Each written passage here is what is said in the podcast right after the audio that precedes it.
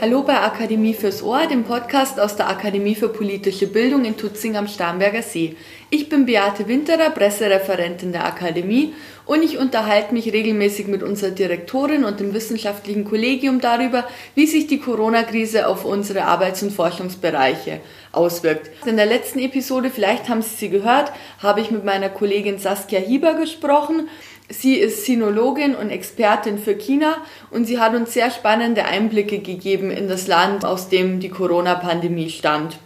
Wir haben uns unter anderem darüber unterhalten, was es für die chinesische Wirtschaft und die Weltwirtschaft bedeuten wird und auch, ob die Macht des Präsidenten Xi Jinping vielleicht sogar in Gefahr ist durch Corona. Heute bin ich hier mit meiner Kollegin Roberta Astolfi. Sie wurde in der Rechtsphilosophie promoviert und ist bei uns an der Akademie zuständig für alle ethischen und theoretischen Fragen der Politik. Wir möchten uns heute deswegen auch über Corona und die Philosophie unterhalten. Roberta, mit welchen philosophischen Fragen konfrontiert uns denn die aktuelle Corona-Krise? Die aktuelle Corona-Krise konfrontiert uns natürlich mit vielen unterschiedlichen Frage, die, wie du gesagt hast, wirklich alle möglichen Bereiche von der Ethik bis zu dem, sagen wir so, angewandte Ethik in der Politik uns beschäftigen. Ich habe mich, sagen wir so, besonders auf Fragen konzentriert, die sich mit dem Bereich der Biopolitik beschäftigen, weil das scheint mir ein guter Schlüssel, um ein bisschen unsere Gegenwart jetzt besser zu verstehen. Was versteht man denn unter der Biopolitik? Unter der Biopolitik hat man auch da unterschiedliche Bedeutungen. Ich meine das in, in einem sehr allgemeinen Sinne. Und zwar sagen wir so die unmittelbare Beziehungen zwischen biologisches Leben und politische Entscheidungen und Eingriffe in dem Sinne von Kontrolle über den menschlichen Körper. Mhm. Also wie politische Eingriffe eine Kontrolle über die Menschen üben können, indem sie die Körper der Menschen kontrollieren. Aktuell werden ja alle möglichen staatlichen Eingriffe mit einem Ausnahmezustand begründet. Was ist denn aus philosophischer Sicht ein Ausnahmezustand? Ja, das ist eine, eine gute Frage und äh, auf diese Frage kommen natürlich danach noch weitere Entwicklungen, die für die philosophische Debatte in Zeit der Corona-Krise wichtig sind. Wir sind natürlich jetzt in einem Ausnahmezustand, in einem ganz normale, normalen Sinne, weil es ist etwas Neues, etwas, das wir nicht kennen, wo das normale Leben irgendwie anders laufen muss. Ausnahmezustand in einem philosophisch-politischen Sinne oder in einem rechtsphilosophischen Sinne ist ein Zustand unseres gemeinsamen Lebens, bei dem die normale gesetzliche äh, Normen nicht mehr gelten können oder zumindest nicht genug sind, um diese, mit diesem Zustand klarzukommen, sagen wir so. Es ist ein Begriff, der natürlich mit sich viele Probleme bringt, weil auch als Ausrede benutzt werden kann, um irgendwie despotische oder autoritäre Neigungen rechtfertigt werden könnten, wenn man will. Eine Theorie über den Ausnahmezustand ist genau die Theorie, die sagt, okay, derjenige oder diejenige, der über diesen Zustand entscheidet, ist derjenige, der die, die wirkliche Macht hat. Der Souverän ist derjenige, der darüber entscheidet, wann wir in einem Ausnahmezustand sind.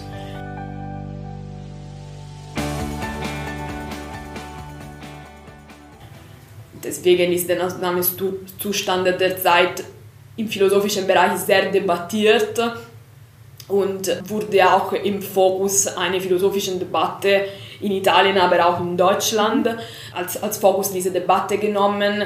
Genau deswegen, weil manche Philosoph Philosophen oder politische Denker vor allem am Anfang der Krise, vielleicht haben sie jetzt mittlerweile ihre Meinung auch geändert, aber im April oder Ende Februar haben sich gegen starke Maßnahmen erklärt und sie haben sich appelliert genau auf diesen Ausnahmezustand. Also sie haben sich sie haben gesagt, okay, kann man nicht immer alles ermöglichen unter der Voraussetzung, dass wir in einem Ausnahmezustand sind, weil in unserer Gesellschaft ist immer etwas, das uns berechtigt wurde, zu sagen, dass wir in einem Ausnahmezustand sind. Und das wäre einfach eine andere Art, um uns besser zu kontrollieren.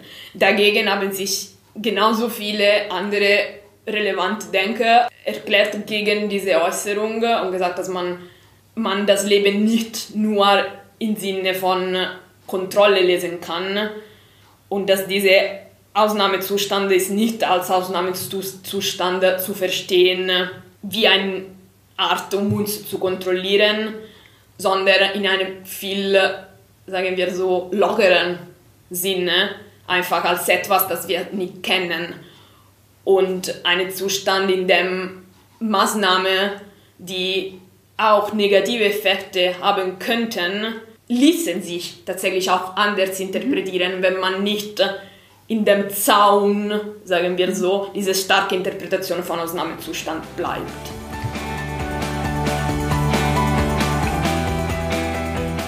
Was sagt uns denn die Art und Weise, wie diese Debatte geführt wurde in den ersten Monaten, als Corona in Europa angekommen war? Das Erste, das mir einfällt, ist wirklich dass die Angst, die wir haben, vor dem Unbekannten zu sein. Mhm. Es wird immer versucht, auch jetzt noch, die Debatte auf etwas zu reduzieren, das wir kennen. Und das ist ganz ja. normal. Das ist, was wir immer versuchen. Die Menschheit hat immer versucht, sich mit der Welt klarzukommen. Seit der Moderne, durch die Wissenschaft, haben wir auch einen anderen Zugang zu der Welt, zu der Natur, zu unserer Umwelt gehabt. Und dadurch haben wir auch eine bessere Kontrolle über mhm. diese Welt, über diese Natur gehabt. Kontrolle, die gerade scheint aber nur wirklich eine scheinbare Kontrolle. Wir haben keine Kontrolle mehr. Und so etwas so Kleines wie, wie ein Virus hat unsere ganze Gesellschaft komplett abgeschaltet äh, an einem gewissen Punkt. Es ist auch interessant zu sehen, wie vor allem am Anfang dieser Krise wurde sehr häufig über das Virus mit einer Sprache geredet, die wirklich eine kriegerische mhm. Sprache war. Also die, die Wörter, die Termina, die da angewandt wurden, sehr häufig wurde auf dieses Virus als unserem Feind mhm. äh, geredet, ein Feind, gegen den wir kämpfen mussten, als ob wir wirklich in einem Krieg mit diesem Virus äh, wären. Und das hilft uns. Es ist eine Vereinfachung, der auch in dem philosophischen Denken häufig äh, angewandt wird, die Welt einfach in Dichotomien zu denken. Und die klassische Dichotomie der, des politischen Denkens ist irgendwie auch der Freund-Feind-Dichotomie. Und man hat vielleicht auch unbewusst versucht, diese Situation durch diese Dichotomie irgendwie deutlicher zu machen, verständlicher für uns. Aber ich bezweifle, dass das eine Art und Weise ist, die uns weiterhelfen kann, einfach weil das Virus ist kein Feind. Du hast gerade schon äh, eben diese Dichotomie Freund-Feind erwähnt und hast gemeint, da gäbe es noch andere. Welche sind es denn im Einzelnen? Ja, wir haben äh, früher kurz äh, auf den Begriff von Biopolitik verwiesen. Ja. Und das hilft uns jetzt auch mit dieser weiteren Frage. Andere Dichotomie, die genau aus dieser unmittelbaren Beziehung zwischen politische, politischen Entscheidungen und Eingriffen und biologische Prozesse des menschlichen Körpers äh, sich beziehen, sind zum Beispiel die, mm, die Dichotomien zwischen Jungen und Alten, zwischen Gesunden und Kranken. Wir haben gesehen, dass derzeit diese Dichotomien wohl relevant sind, relevanter als in anderen Momenten der Geschichte, weil äh, durch diese Dichotomie lässt sich nochmals die Gesellschaft äh, auf eine einfachere Art und Weise lesen. Und wir haben gesehen, dass dieses Virus leider gefährlicher für die älteren Menschen ist. Hat auch dazu gebracht, dass manchmal die jüngeren Menschen äh, entweder das Risiko anders wahrgenommen haben oder gar nichts wahrgenommen haben Und auch die Überlegungen und Reflexionen, die von älteren oder jüngeren Menschen über dieses Thema gemacht werden, sind natürlich anders. Und genauso wichtig ist dann die Dichotomie zwischen natürlich Kranke und Gesunde. Also die, die Kranken werden nicht nur zu Menschen, die irgendwie leiden und geholfen werden müssen, aber natürlich werden auch irgendwie Feinde der Gesellschaft selbst. Das ist natürlich eine Neigung, die zu vermeiden ist, aber es ist auch klar, dass kann passieren, dass man die, die kranken Menschen als diejenigen sieht, die die anderen anstecken. Und das ist natürlich etwas, das in einer demokratischen Gesellschaft, offene Gesellschaft wie unsere auch sehr gefährlich ist weil man äh, tatsächlich das Risiko läuft, dass die Gesellschaft sich unterschiedliche Schichten zerteilen lässt. Eine Dichotomie, ich denke, man kann schon so bezeichnen, die mir jetzt auch noch einfällt im Zusammenhang mit Corona, ist Experten versus Politiker. Es ist ja auch eine Sache, mit der du dich in deiner aktuellen Forschung beschäftigst. Mir fällt gerade auf, es gibt so eine Debatte zwischen Menschen, die sagen, die Politik müsste viel mehr auf die Virologen hören, man darf noch nicht öffnen, das geht alles zu schnell, zweite Welle und so weiter. Und dann gibt es aber das andere Lager, das sagt, naja, hier bestimmen ja nur noch die Virologen, es müssen doch die Politiker und die Gesellschaft muss bestimmen, wie wir weitergehen wollen, was wir uns zumuten wollen. Und da kann nicht ein Experte im Labor sitzen und sagen, ich will aber, dass es so gemacht wird. Wie siehst du denn das? Sind wir auf dem Weg in der Technokratie? Diese Krise war natürlich eine ist natürlich eine harte Probe, sowohl für die Politik als auch für die Wissenschaft. Das, was für mich besonders wichtig ist zu betonen, ist, dass Politik und Wissenschaft im Prinzip unterschiedliche Rollen und Aufgaben haben, die aber komplementär sind. Also sie müssen zusammenarbeiten, ohne dass die Politik die Rolle der Wissenschaft übernimmt oder umgekehrt. Das, was diese Krise uns gezeigt hat, ist aber genau das, was du gesagt hast, dass wir wie euch äh, das in einem Ausnahmezustand oder zum, zumindest in Gefahr passiert, dass wir dazu neigen, die einfache und schnellste Lösung zu suchen. Und manchmal wird diese einfache und schnellste Lösung von einer starken Führung angeboten.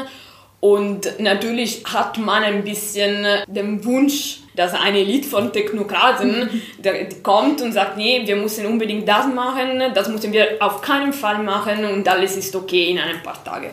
Das ist natürlich nicht der Fall. Erstmal, weil die Wissenschaft selbst braucht Zeit, braucht Prozesse, die immer auf Fehler und Korrektur der Fehler basieren. Es ist eine ständige Entwicklung und Verbesserung von Theorien und Lösungen, die immer aktualisiert werden müssen. Andererseits ist auch die Politik nicht nur da, um zwischen unterschiedliche Lösungen zu wählen, auszuwählen, die von anderen ausgedacht wurden. Also die Politik hat auch meiner Meinung nach vor allem die Rolle, diese Lösungen weiterzudenken, zu überlegen, welche moralische Probleme damit verbunden sein könnten und welche ethische Folge, das macht auch die Wissenschaft auf, auf eine andere Art und Weise. Die Politik hat auch die Rolle dieser Erweiterungen der praktischen Lösungen uns darzustellen und dadurch auch unterschiedliche Weltanschauungen mit uns auszudenken. Und da in dieser Krise ist das, was für mich besonders interessant war, wie die Rolle der Politik und der Wissenschaft irgendwie sich vermischt haben und wie wir immer das Risiko laufen, wie, wie, du auch gesagt hast, dass man sagt, nee, nee, wir müssen nur die Wissenschaft zuhören und dann läuft man das Risiko, dass man eine ganz andere Reihe an Problemen nicht mehr von Augen haben kann. Oder nee, nee, wir müssen nur die, die, Politik zu hören und einfach das machen, was, keine Ahnung, gerade diese Partei oder andere Partei sagt. Das würde auch keine Lösung bringen. Der Respekt, sagen wir so, der Rollen und der Aufgaben und vor allem der Respekt vor ihrer Komplementarität muss wirklich im, im Fokus stehen an diesem Moment. Ich finde, das ist ein sehr spannendes Thema die Rolle von Wissenschaft und Politik und ich hoffe, wir können uns darüber auch noch weiter unterhalten, vielleicht dann auch mal in einem anderen Zusammenhang als im Zusammenhang mit Corona, weil du ja dazu wirklich auch viel forscht. Roberta, vorerst bedanke ich mich aber bei dir und ich bedanke mich auch wieder bei allen, die uns heute zugehört haben. Seit kurzem wissen wir, dass wir an der Akademie auch demnächst wieder Präsenztagungen veranstalten dürfen. Zu gegebener Zeit erfahren Sie davon natürlich auch bei uns auf der Website apb-tutzing.de und natürlich hier im Podcast. Ich verabschiede mich, bis bald.